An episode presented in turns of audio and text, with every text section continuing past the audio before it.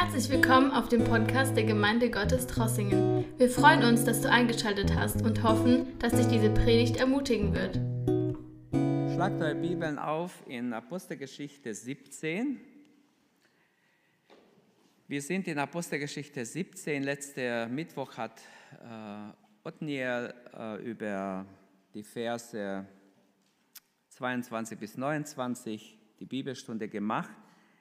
Er hat uns gezeigt, dass Paulus seinen Auftrag kannte, seine Botschaft kannte und wie er äh, den Menschen dort begegnet, wo sie sind und dass er sie alle auf Jesus hingewiesen hat. Das waren seine vier Punkte. Und wenn wir diese interessante Stelle nehmen, Kapitel 17 ist schon eine besondere äh, Kapitel. Paulus schließt seine Predigt mit zwei Dingen. Schaut mal, zwei Dinge, die er erwähnt und dann kommt diese große Rede zu einem Abschluss. Er schließt es mit dem zukünftigen Gericht und mit der Auferstehung Jesu Christi. Und lesen wir jetzt diesen Abschnitt, die äh, noch aussteht im Kapitel 17, Abvers 30 bis 34. Am Schluss seiner Predigt sagte Paulus, die Zeiten der Unwissenheit hat Gott nun übersehen und lässt jetzt allen Menschen verkündigen, sie sollten umkehren. Oder Luther übersetzt, sie sollten Buße tun. Demgemäß hat er einen Tag festgesetzt, an der er die ganze Welt gerecht richten wird durch einen Mann, den er bestimmt hat, allen den Glauben darzubieten indem er ihn von den Toten auferweckt hat. Als sie aber von der Auferstehung der Toten hörten, spotteten die einen, die anderen aber sagten, wir wollen dich darüber ein andermal hören. So ging Paulus aus ihrer Mitte, einige Männer schlossen sich jedoch an und wurden gläubig. Unter denen war Dionysius, Dionysius der Richter und eine Frau mit Namen Damaris und andere mit ihnen. Bis hierher Gottes Wort. Ähm, mein Thema heute Abend ist, es kommt ein Tag des Gerichts. Das ist, was Paulus sagt am Schluss seiner Predigt, seine Anwendung ist, es kommt ein Tag des Gerichts. Paulus wurde durch diese vielen Götzenbilder sehr bewegt. Das heißt schon im Vers 16, er ergrimmte in sein Herz, altes Lutherdeutsch. Das bedeutet, dass er innerlich vom Geist bewegt war. Er war erschüttert, als er sah, wie betrogen diese Menschen sind, mit so viel Götzen, überall diese Statuen, diese Götterstatuen, aber die Menschen sind eigentlich belogen und betrogen, nicht gerettet. So viel Götterbilder, aber keine echte, äh, echtes Evangelium da. Und er war in sein Herz ergriffen und so geht er dahin und redet mit ihnen. Was ist der Kontext von unserem vier, unseren vier Versen? Was ist der Hintergrund? In welchem Zusammenhang spricht Paulus diese Worte? Immer verstehen wir es besser, wenn wir den Kontext kurz anschauen. Den Kontext hat ja Othniel letztes Jahr, letztes, letzten Mittwoch durchgenommen. Ähm, man könnte so zusammenfassen, diese Predigt des Paulus auf dem Areopag behandelt die Vergangenheit, die Gegenwart und die Zukunft der ganzen Menschheit. Um es nochmals zusammenzufassen, er zeigt, was war in der Schöpfung bis heute, wie Gott alle Völker so gelenkt, geleitet hat, in den Grenzen gesetzt hat. Also fangen wir mit der Vergangenheit an er sagt im Vers 24 und 25, Gott ist nicht von uns Menschen gemacht worden, sondern wir sind von ihm gemacht, wir sind abhängig von ihm, nicht er von uns. Er kann daher, der Mensch kann nichts groß für Gott machen und sagen, schau mal, was ich für dich getan habe. Denn Gott ist der Schöpfer und er hat alles getan. Was die Gegenwart angeht, ab Vers 26, er zeigt, dass Gott der Lenker der Geschichte ist, allen Völkern, hat er Grenzen gesetzt. Er hat gelassen, dass sie sich ausbreiten, aber nur so lange, wie er es für gut findet. Und dann, äh, es ist, er ist auch praktisch dabei gewesen, den Aufstieg einer Nation zuzulassen, zu wachsen, vielleicht sogar Weltmacht zu werden, aber er hat auch eine Grenze gesetzt. Und interessant ist, die Menschen denken immer, ja, das sind die klugen Leute oder so, aber Gott lässt es zu. Er lässt alles zu oder blockiert auch alles. Gott hat den Menschen so gemacht, dass er sich nach ihm sehnt, Vers 27. Das ist der Hintergrund vom Gericht. Er spricht nicht einfach über Gericht, sondern er erklärt erst das Evangelium. Gott hat ihm jeden Menschen irgendwie eine Frage gegeben. Jeder hat in sich eine innere Lehre. Er sucht nach dem Sinn des Lebens und er hat ihnen gesetzt, sagt Paulus, dass sie nach ihm fragen. Und jeder fragt irgendwo, was ist der Sinn des Lebens? Und dann geht er weiter im Vers 27 und er sagt, Gott ist bereit, den Menschen zu retten, wenn er zwei Dinge tut. Wenn er nach ihm fragt und wenn er umkehrt, wenn er Buße tut. Vers 30. Und jetzt kommt er zur Zukunft. Und das ist unser Text. Er spricht den Zukunft der Mensch, oder die Zukunft der Menschheit an er sagt, die Zeit des Herumtastens im Dunkeln, in der Götterkult ist vorbei. Ich habe euch jetzt das Evangelium geprägt. Jetzt wisst ihr, dass Gott sich in Jesus offenbart hat. Er hat ja viel mehr erklärt, als Lukas aufgeschrieben hat. Lukas hat nur eine Zusammenfassung gemacht. Aber er hat ihnen das Evangelium erklärt, stundenlang. Und er war bei ihnen die ganze Zeit, tagelang sogar hat er äh, äh da verbracht und man kann annehmen, auf jeden Fall hat er bestimmt fünf, sechs Stunden Ihnen das Evangelium erklärt, nehme ich an. Und jetzt sagt er, die Unwissenheit ist vorbei. Gott übersieht diese Zeit der Unwissenheit, wo ihr im Dunkeln herumgetappt habt und keine Ahnung hattet von der besonderen Offenbarung. Er spricht also, wenn wir es genau lesen, Paulus spricht zuerst über die allgemeine Offenbarung, die alle haben, die Schöpfung und die Natur und alles Mögliche. Aber jetzt kommt er zur besonderen Offenbarung. Die besondere Offenbarung ist zum Beispiel Jesus oder sein Wort. Aber Jesus hat er ihnen hier vorgestellt als die besondere Offenbarung Gottes. Jetzt könnt ihr nicht sagen, wir haben keine Ahnung, wir folgen unser Gott. Jetzt befiehlt euch Gott sogar umzukehren. Und so kommt er im Vers 30. Er sagt, der Tag der Unwissenheit oder die Zeit der Unwissenheit, das liegt in der Vergangenheit. Jetzt habe ich euch das Evangelium gebracht, jetzt wisst ihr Bescheid, jetzt ist an euch, entscheidet euch, kehrt um. Wenn nicht, dann kommt das Gericht. Merkt ihr, wie wunderbar er alles zusammen, er, er, er macht den Sack zu praktisch, nachdem er ihnen das Evangelium geprägt hat, er dreht den Sack immer enger zu, bindet es jetzt zu. Und wer will, bekehrt sich, wer nicht will, bekehrt sich nicht. Gut, wir können auch sagen, wer nicht erwählt ist, bekehrt sich nicht und so, aber das sind oft Spekulationen. Hier sieht man ganz klar, dass er gegen, dagegen ist, dass, dass der Mensch sowieso macht, nur was Gott will. Denn, ich werde es gleich zeigen, äh, wenn wir Vers 31 lesen, der Tag des Gerichts steht bevor, sagt er ganz klar. Das Leben des Menschen ist nicht dazu bestimmt, ausgelöscht zu werden, so wie die Stoiker es gelehrt haben oder die Epikureer Sie lehrte, nach dem Tod kommt nichts, Auflösung, aus, alles ist aus. Also genieße dein Leben, das war ihre Theorie. Aber Paulus sagt, es stimmt nicht. Das, was ihr glaubt, was die Epikureer lehren, das stimmt nicht. Sie sind nur auf ihr Genuss aus in diesem Leben und denken, nach dem Tod ist alles aus. Nein, das Gericht kommt.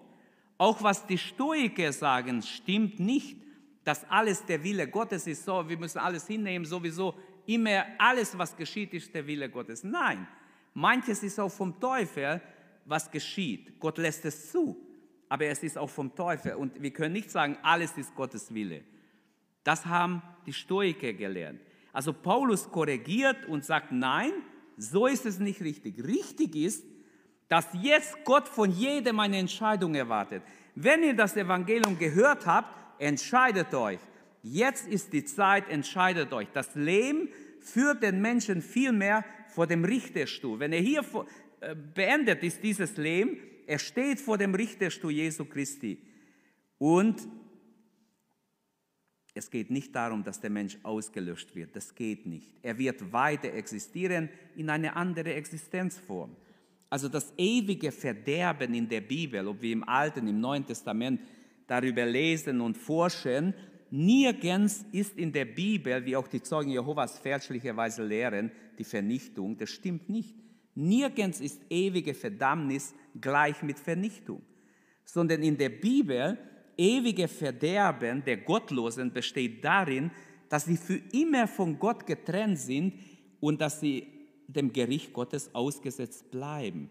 Ewiges Verderben ist nicht Vernichtung, sondern die radikale Verschlechterung des Zustandes des Menschen, wie es vorher war. Und deshalb, sie werden herausgefordert oder aufgefordert, hier umzukehren, wirklich Gott zu suchen und Gott, äh, ihr Leben Gott zu geben.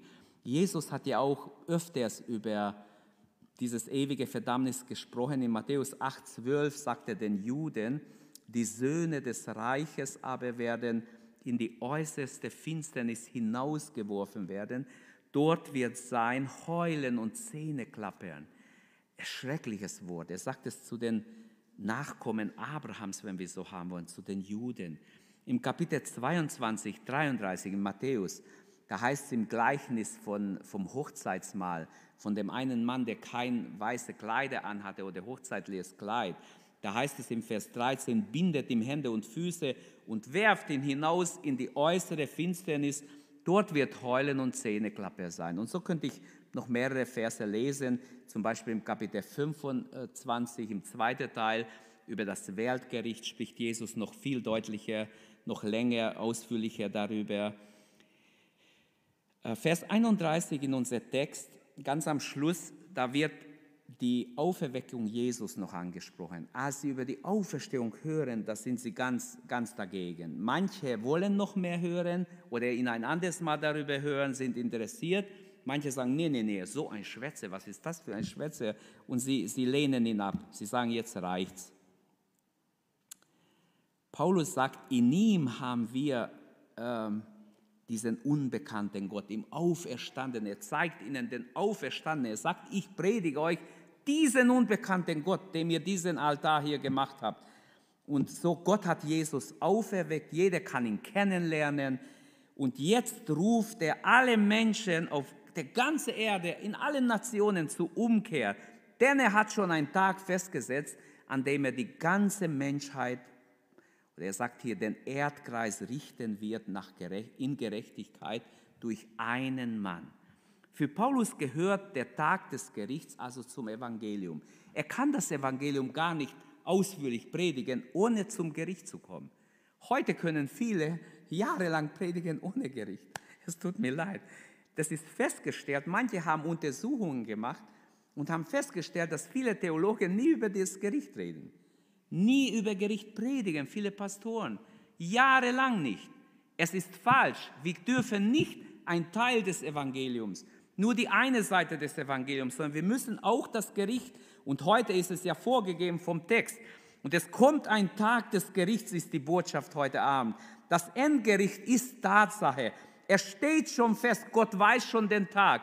Dieser Tag ist festgesetzt, auch der Richter steht fest. Jesus ist sein Name, er steht fest. Paulus sagt, er wird Gericht halten durch einen Mann, nämlich durch Jesus, den er auferweckt hat. Also man kann sagen, seine Auferweckung legitimiert ihn dazu, dass er der gerechte Richter ist. Und der Apostel stellt jetzt äh, Gott als Richter vor, wenn wir so haben wollen. Der Gott, der richten wird durch Christus, war der, der Christus auferweckt hat. Der gleiche Gott wird richten, der Jesus vorher hingegeben hat, seinen einzigen Sohn der Mensch ist eigentlich jetzt auf der Reise zum Gericht, ob es ihm gefällt oder nicht. Paulus will sagen, stopp, denkt nach, ihr seid alle unterwegs zum Gericht. Es wird ein Gericht geben für alle. Und deshalb lasst uns mal kurz anschauen, was sagt die Bibel über das Gericht, über das Endgericht, überhaupt über das Gericht. Alle oder alles Gericht wird Jesus übertragen zuerst mal, besonders im Johannesevangelium haben wir mehrere Stellen, wo uns klar erklären, dass alles Gericht äh, Jesus übergeben wird. Die Wirklichkeit hat Gott, in Wirklichkeit hat Gott alle Macht Jesus übergeben, Gericht zu halten. Und man hat viel überlegt, warum?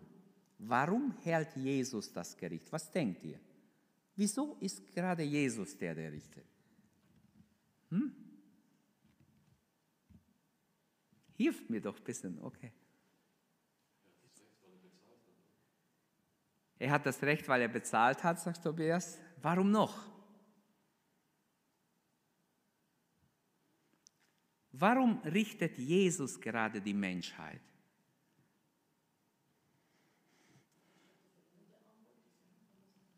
Hm?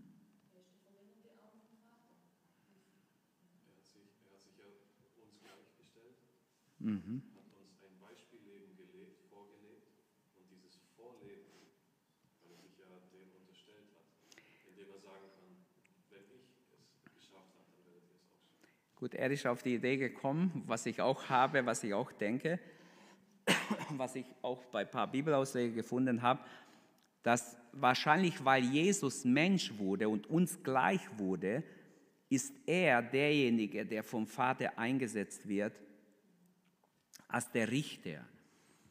Ähm, in Psalm 82, da heißt es, Gott macht, dich, Gott macht dich auf und richte den Erdboden, den du dir, denn du bist Erbherr über alle Heiden. Herr Gott, und so weiter. Ich lese jetzt nicht weiter, aber da, da wird Gott aufgefordert. Man, man könnte denken, Gott hat das Recht zu richten. Aber im Neuen Testament wird ganz klar gesagt, Johannes ähm, Evangelium besonders sagt, dass Jesus alle Gerichte übergeben ist. Johannes 5, 22, der Menschensohn ist der Vorstrecker der Gerichte Gottes. Da heißt es, der Vater richtet niemand, sondern alles Gericht hat er dem Sohn gegeben, auf dass sie alle den Sohn ehren und hat ihm Macht gegeben, auch das Gericht zu halten, darum, dass er des Menschensohn ist. Manche verstehen es so darum, dass er Mensch wurde, dass er bereit war, Menschensohn zu sein. Jesus hat uns ja geboten zu bezeugen. In Apostelgeschichte 10 predigt Petrus bei Cornelius und er sagt, Jesus hat uns geboten, überall zu bezeugen, dass er verordnet ist von Gott zum Richter der Lebendigen und den Toten. Halleluja. Wir sollen das bezeugen. Wann hast du das letzte Mal bezeugt? Wir sollen den Menschen bezeugen, dass Jesus gesetzt ist zum Richter für die Lebenden und die Toten. Wer noch lebt bis zum Gericht oder wer vom Tode auferweckt wird, alle müssen vor Gericht kommen. Gott hat einen Tag festgesetzt, steht hier im Vers 31 in unserem Text, an dem er den ganzen Erdkreis richten wird. Paulus sagt in Römer 2, Vers 16, an dem Tag, er spricht vom Tag des Gerichts, wird Gott das Verborgene der Menschheit richten. Auch hier sehen wir, was gerichtet wird. Manche denken, sie können ihre Schuld verbergen, aber es wird nicht gehen. Inwieweit werden wir auch gerichtet? Oder wer wird überhaupt gerichtet? Ich möchte darauf noch eingehen. Aber vorher, ähm, warum wird ausdrücklich das Gericht gerade dem Menschensohn übergeben? Ich denke, zwei Gründe könnten wir vielleicht nennen. Den einen habe ich schon genannt, weil er Mensch wurde, weil er menschliche Gestalt angenommen hat und weil er bereit war, ein Leib anzunehmen und an dieser Stelle ans Kreuz zu sterben, für uns äh, für uns, für unsere Schuld zu sterben, das war der höchste Beweis seiner Liebe. Deshalb hat er auch absolute Legitimität, dass er Gericht hält. Ähm, ich denke, das war das größte Verbrechen der Menschheit. So eine Ungerechtigkeit gab es wahrscheinlich nie in der Geschichte wie bei Jesus. Man hat ihn, obwohl er heilig war, ohne Schuld, man hat ihn als ein Verbrecher abgeurteilt, falsche Zeugen aufgeführt und so weiter. In einem Sprichwort heißt es, dass der Hass nahe bei Liebe wohnt. Und es ist wirklich was dran. Hass und Liebe sind sehr nah beieinander. Die Offenbarung des Johannes zeigt uns, wenn wir da lesen, im Kapitel 6 zum Beispiel, dann lesen wir vom Lamm Gottes. Aber das Lamm Gottes, plötzlich wird gesagt, ähm, ein Name wird genannt, das, das wahrscheinlich manche sagen, das ist das Schrecklichste, was in der Bibel steht der Zorn des Lammes. Jesus das Lamm Gottes, aber plötzlich, wenn es um die Gerichte geht, dann steht der Zorn des Lammes. Rettet uns vor dem Zorn des Lammes. Welche Gerichte wird Jesus Christus ausüben? Was für verschiedene Gerichte gibt es überhaupt in der Bibel? Gott hat einen Tag festgesetzt, an dem er richten wird. Erstmal das Gericht über Gläubige. Dann gibt es ein Gericht äh, beim Harmageddon, wird beschrieben sehr stark in der Bibel, dass Gott da Völker richten wird, ein ganzes Militär abrichten wird. Dann gibt es ein Gericht über den Antichristen, über alle Völker. Alle, alle Völker müssen vor Gott erscheinen. Also es gibt ein Endgericht. Also höchstwahrscheinlich, dass es nicht 24 Stunden ist. Dann gibt es ein letztes Gericht, und zwar nach dem tausendjährigen Reich wird gesagt, gibt es noch ein Gericht. Okay, fangen wir mit den Gläubigen an. Das Gericht, was, was, was bedeutet Gericht über die Gläubigen? Ähm, die Gläubigen äh, entrinnen ja dem ewigen Verdammnis. Das wird uns ja versprochen. Ist jemand in Christus, so ist er eine neue Kreatur. Es gibt nichts Verdammliches für die, die in Christus Jesus sind. Die, die in Gott geborgen sind, sind geborgen, sind geschützt. Und doch, auch für Christen gibt es ein gewisses Gericht. Ähm, in 1. Korinther 5, Vers 10 steht, wir müssen alle erscheinen vor der Richterstuhl Christi, damit wir gerichtet werden nach dem, was wir getan haben in unser Leben. Das heißt, nach unseren Werken werden wir gerichtet, was wir für Gott getan haben. Jeder wird empfangen nach seinen Handlungen oder Werken, Taten. Oder in 1. Korinther 3, 13 bis 15, da heißt es, das Werk eines jeden wird offenbar werden. Jener Tag wird es sichtbar machen, weil es im Feuer offenbart wird. Das Feuer, das Feuer wird prüfen eines, die Tat eines jeden Einzelnen. Hält es stand, was er aufgebaut hat, so empfängt er Lohn. Brennt es nieder, dann muss er den Verlust tragen. Er selbst aber wird gerettet, doch so wie durchs Feuer hindurch. Also das könnten wir äh, so verstehen, dass es für Gläubige ist, wenn Menschen ihr Lebenswerk falsch gebaut haben oder manches falsch gemacht haben, sie können noch gerettet sein, aber vieles, sie kriegen keinen Lohn für das, was sie getan haben. Deshalb glaube ich, dass es wichtig ist, dass wir unsere Motive überprüfen, immer wieder. Diene ich Gott aus Liebe? Diene ich ihm äh, gerne? Mache ich das aus Liebe, was ich mache? Oder bin ich lieblos? Denke ich nur an mich? Bin ich ein Egoist wie die Welt? Fast wie die Welt. Ich müsste sagen, genau wie die Welt. Das wäre ja schlimm. Aber leider gibt es auch Gotteskinder, die sehr, sehr egoistisch denken, nur an sich denken, nichts für den anderen übrig haben, keine Liebe zeigen. Und man, man muss sich schämen manchmal, wenn man sieht, wie Gotteskinder lieblos sein können und ohne irgendwelche Mitleid. Dann das Gericht über Hamageddon wird sehr stark erwähnt in der Bibel.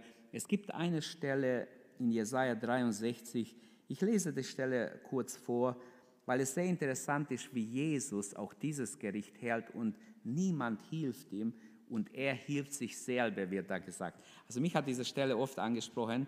Wer ist der, der so von Edom kommt, mit rötlichen Kleidern von Bosra, der so geschmückt ist in seine Kleidern und ein Hertritt in seine große Kraft. Warum ist dein Gewand so rot, rotfarben und ein Kleid wie eines Kälte, Kältertreters? Ich trete die Kälte alleine und ist niemand unter den Völkern mit mir. Ich habe sie gekältert in meinem Zorn und zertreten in meinem Grimm.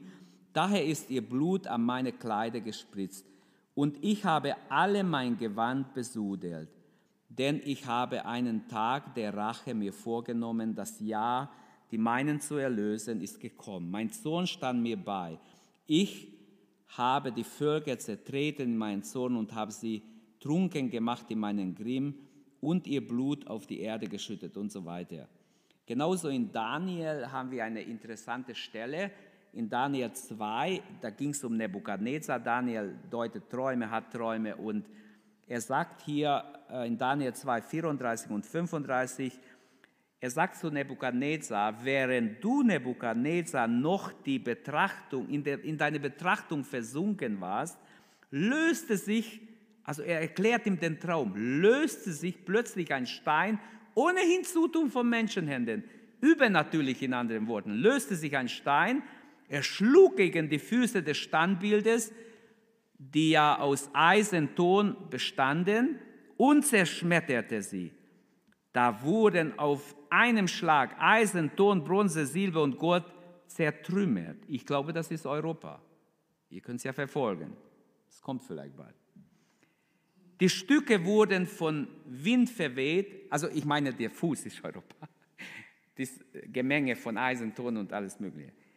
Das mit Nebuchadnezzar ist ja schon Geschichte. Aber die Stücke wurden vom Wind verweht, so wie im Sommer die Spreu auf der Tenne vom Wind davongetragen wird und es blieb nichts von der, Stau, äh, von der Statue übrig. Der Stein aber, der die Vernichtung des Standbildes verursacht hatte, wurde zu einem großen Berg, der schließlich die ganze Erde ausführte. Das ist das Reich Gottes. Der Stein bedeutet die Erscheinung Jesu plötzlich, die Erscheinung Jesu ähm, und den irdischen Reich zu vernichten, also dieses antichristliche Reich, von dem hier die Rede ist. Und da heißt es weiter im Vers 44, aber in den Tagen der Herrschaft dieser Könige wird der Gott des Himmels ein Reich errichten, der für alle Ewigkeit Bestand hat. Kein anderes Volk wird je Gewalt über dieses Reich an sich reißen können. Es wird alle jene Königreiche zerschmettern und vernichten, selbst aber wird für immer bestehen bleiben. Wie du es auch in den Traum gesehen hast, aus dem Berg brach ein Stein oder dass ein Mensch etwas damit zu tun gehabt hätte und zermalmte das Eisen, Bronze, Ton, Silber und Gold. Ein großer Gott, ein großer Gott hat den König gezeigt, was die Zukunft bringen wird. Wir haben jetzt nicht darauf einzugehen, aber was ich sagen wollte, Europa ist genauso. Es wird nicht zusammengehalten werden können. Wir haben jetzt gesehen die letzten Tage, wie sie gestritten haben, tagelang. Europa wird nicht zusammenbleiben, es wird noch auseinanderbröckeln, ganz schön. Äh, es wird schon was bleiben davon, das wird dann der Staat oder der, ja, die Hilfe des Antichristen sein. Aber auch über das Gericht über Harmageddon, über die ganze feindliche Mächte ist in der Bibel klar verankert. Dann gibt es ein Gericht über den Antichristen direkt. In 2. Thessalonicher 2,8, da schreibt Paulus, alsdann wird der Boshafte offenbart werden, welcher der Herr umbringen wird mit dem Hauch seines Mundes und wird durch die Erscheinung seine Zukunft ihm ein Ende machen. Auch in Offenbarung 17, Vers 14, äh, die zehn Diktatoren und das Tier, man könnte da auch viel darüber studieren, ich könnte es ja selber verfolgen. Sie werden streiten mit dem Lamm, heißt es hier. Diese antichristliche Reich streitet mit dem Lamm. Und das Lamm wird sie überwinden denn es ist der Herr aller Herren und der König aller Könige. Halleluja. Dann das Gericht über die Völker. Wenn wir Matthäus 25 lesen, 31 und 32, da heißt, doch wenn des Menschen so in Herrlichkeit wiederkommt und alle Engel mit ihm, wird er auf seinem Thron der Herrlichkeit sitzen. Alle Völker werden sich vor ihm versammeln. Sie werden zusammengerufen und er wird sie trennen wie Hirten die Schafe von den Ziegen trennen. Die Schafe wird er auf der rechten Seite, die Ziegen auf die linke Seite. Und er wird Gericht halten. Auch da wird noch viel beschrieben. Dann gibt es ein letztes Gericht, äh, wenn wir in Offenbarung 20 lesen, das kennt ihr alle. Offenbarung 20, da heißt es im Vers, ähm, ab Vers 11, und ich sah einen großen weißen Thron und den, der darauf saß, und vor seinen Augen flohen die Erde und der Himmel und äh, ihr Platz fand sich nicht mehr. Und ich sah die Toten, große und kleine, vor dem Thron stehen und Bücher wurden aufgetan. Und ein anderes Buch wurde aufgetan, das ist das Buch des Lebens. Und die Toten wurden gerichtet nach dem, was in den Büchern geschrieben standen und nach ihren Werken. Auch hier steht wieder nach ihren Werken. Und das Meer gab die Toten heraus, die darin waren. Und der Tod und sein Reich gab die Toten heraus, die darin waren. Und sie waren gerichtet, jede nach seinen Werken. Und der Tod und die Totenwelt wurden in den feurigen Pfuhl geworfen. Und wenn man nicht im Buch des Lebens geschrieben fand, der wurde in den feurigen Pfuhl geworfen. Jakobus gibt uns einen Tipp, wie wir Barmherzigkeit im Gericht haben können, wenn wir selber barmherzig sind. Wir sollten eigentlich nie zu hart zu Menschen sein. Vielleicht ist es gar nicht ihr Schuld, dass sie in dieser Not sind. Also das letzte Gericht nach dem tausendjährigen Reich findet das statt, was ich jetzt gelesen habe im Kapitel 20, Vers 11 bis 15. Auch da wird Jesus richten. Also alle Menschen müssen sich in diesem Leben entscheiden, ob sie wirklich Gott suchen, ihr Leben Gott geben, umkehren von ihren bösen Wegen und zu Gott gehen. Wenn nicht, dann trifft sie das Gericht. Und so möchte ich zusammenfassen, weil meine Zeit läuft ab, wir wollen beten heute Abend. Was ist meine Zusammenfassung? Was war das Resultat seiner Predigt? Schaut mal, Paulus hat so wunderbar zu intelligenten Leuten, gelehrten Leuten gesprochen, zu den Philosophen. Und die Zuhörer hörten aufmerksam zu, heißt es, bis zu einem Punkt, als er zur Auferstehung kam. Dann liefen sie auseinander. Dann haben sie gesagt, jetzt reicht's, jetzt reicht's. Stopp, Paulus, du, so ungefähr, du bist ein Spinner, du schwätzt hier rum. Was soll das über die Auferstehung? Das glaubten sie überhaupt nicht. Das ging gegen ihre Lehre. In der Predigt hat Paulus den Wunsch gehabt, die Athener, diese Zuhörer zu Christus zu führen.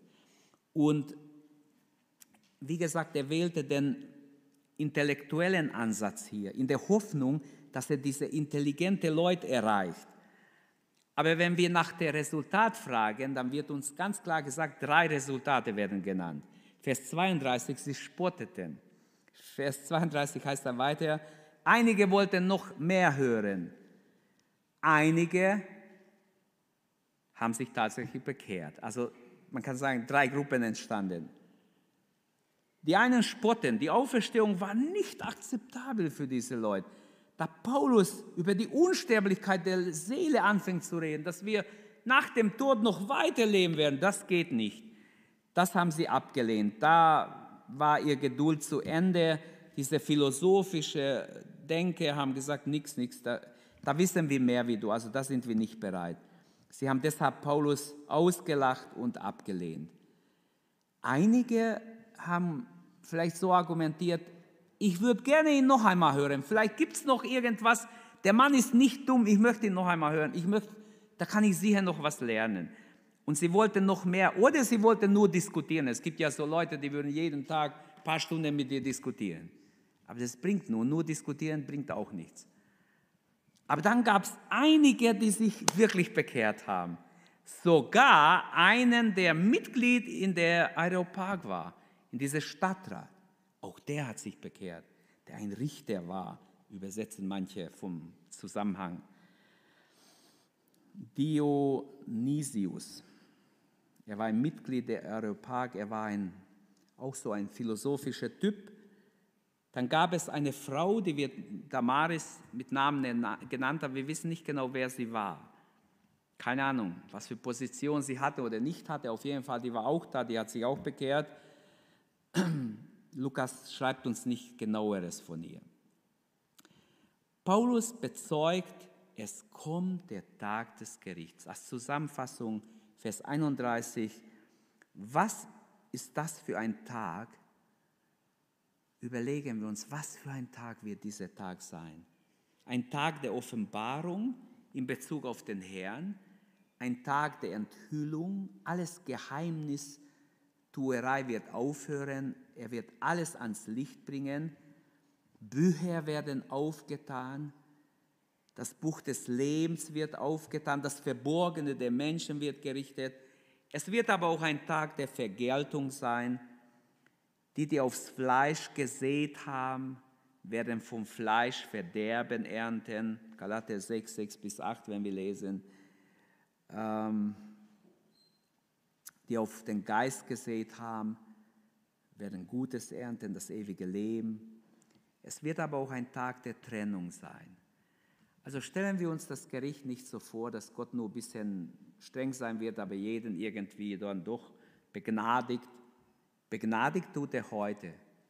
Begnadigt tut Gott jeden heute, wer ehrlich zu ihm kommt. Deshalb gebietet er uns allen und allen Menschen überall umzukehren. Und lasst uns dafür beten jetzt, bevor wir äh, weiter, äh, Tobias wird weiter meinen, lasst uns aufstehen und lasst uns beten, dass Gott uns hilft, dass wir Botschafter sind. Petrus sagt, er hat uns befohlen, allen Menschen zu verkündigen, dass er eingesetzt ist, zu richten die Lebendigen und die Toten. Ich glaube, dass es heute mehr denn je wichtig ist, dass wir Menschen auf das Gericht Gottes hinweisen. Dass wir ihnen sagen, Leute, es gibt ein Gericht. Natürlich ist die Botschaft eine positive Botschaft, aber es gehört dazu, wer nicht umkehrt, muss wissen, und schon manchmal hat mich der Heilige Geist erinnert, sag ihm, wenn er nicht umkehrt, ich habe mit manchen Leuten schon oft geredet und sie lächeln nur und nehmen mich nicht ernst. Leute, die ich gut kenne, so aus meinem Alltag, und nehmen mich einfach nicht ernst. Und irgendwann habe ich nachgedacht, was könnte ich noch machen? Und der Heilige Geist hat gesagt, versuch ihm zu erklären, du möchtest nicht schuldig sein, wenn er vor Gott steht und verurteilt wird. Und eines Sonntagnachmittag hat mich eine davon angerufen und die haben gesagt, du, das Allerwichtigste im Leben ist, sich zu bekehren. Ja, ja, da habe ich noch Zeit. Nein, du hast keine Zeit. Ich sage dir jetzt, du wirst vor Gott stehen. Du wirst noch an mich denken. Aber ich wünsche, dass du umkehrst vorher, dass du nicht in Gericht kommst. Versteht ihr? Also ich habe das schon ein paar Leute gesagt. Einer hat gesagt, Christian, ich verbiete dir noch einmal was zu sagen. Und ich habe mit seiner Frau auch geredet und er hat gesagt, du darfst nicht ein Wort noch mit meiner Frau reden. Die will immer mehr wissen. Die war offen, ich war bei denen und die war offen total. Aber sie kann sich trotzdem informieren. Versteht ihr? Äh, es gibt genug gute Sachen auch online. Glaubt mir, wir müssen die Botschaft weiter sagen, auch das Gericht, nicht nur das Gericht. Ist falsch, wenn wir nur über das Gericht. Heute Abend ist das unser Text. Lasst uns beten, dass wir mutig sein, Liebe haben zu den Menschen, ihnen nicht wie einem Hund ein Stück Fleisch oder ein Stück Knochen hinschmeißen, sondern dass sie sehen, wir haben Interesse, dass ihnen geholfen wird. Aber es gehört dazu, dass wir sagen, du, egal wie nett und freundlich und gut du bist, wie, wie sehr du hilfst und Gutes tust, es wird dich nicht retten, allein das Blut Jesu rettet dich. Gib dein Leben Jesus, weil wir gehen alle dem Gericht entgegen. Amen. Herr Jesus, wir beten, dass du uns zum Zeugen deine Botschaft machst, Herr. Dass wir nicht ähm, mutlos sind, sondern mutig sind, dich zu bezeugen. Herr, wir bitten dich, wir flehen, dass dein Heiliger Geist uns kühn macht, dass wir bezeugen allen Menschen, dass sie umkehren. Die Zeit der Unwissenheit ist vorbei. Du hast dich offenbart in Jesus Christus, Vater. Wir danken dir dafür, dass wir eine besondere Offenbarung haben in Jesus Christus auch durch das Wort Gottes, dass wir wissen dürfen, du hast dich offenbart, du hast dich mitgeteilt, du bist wunderbar, gepriesen sei dein Name, wir beten dich an und danken dir, Vater, im Namen Jesu. Wir danken dir und loben dich und preisen dich von ganzem Herzen. Halleluja, Halleluja. Wir danken, Herr, du bist einzigartig. Wir wollen uns dir hingeben, Herr, und wir beten, dass dein Heiliger Geist uns benützt, uns leitet, da wo Menschen sind, wo wir mit Menschen in, in Kontakt kommen, dass wir ihnen bezeugen können, das Evangelium, ohne dass wir etwas davon wegnehmen. Danke, Vater. Danke in Jesu Namen. Danke, dass du unsere Predigt angehört hast. Wenn dich die Botschaft angesprochen hat, dann teile sie gerne mit deinen Freunden und Bekannten, dass auch sie diese Predigt hören können. Wir wünschen dir Gottes Segen.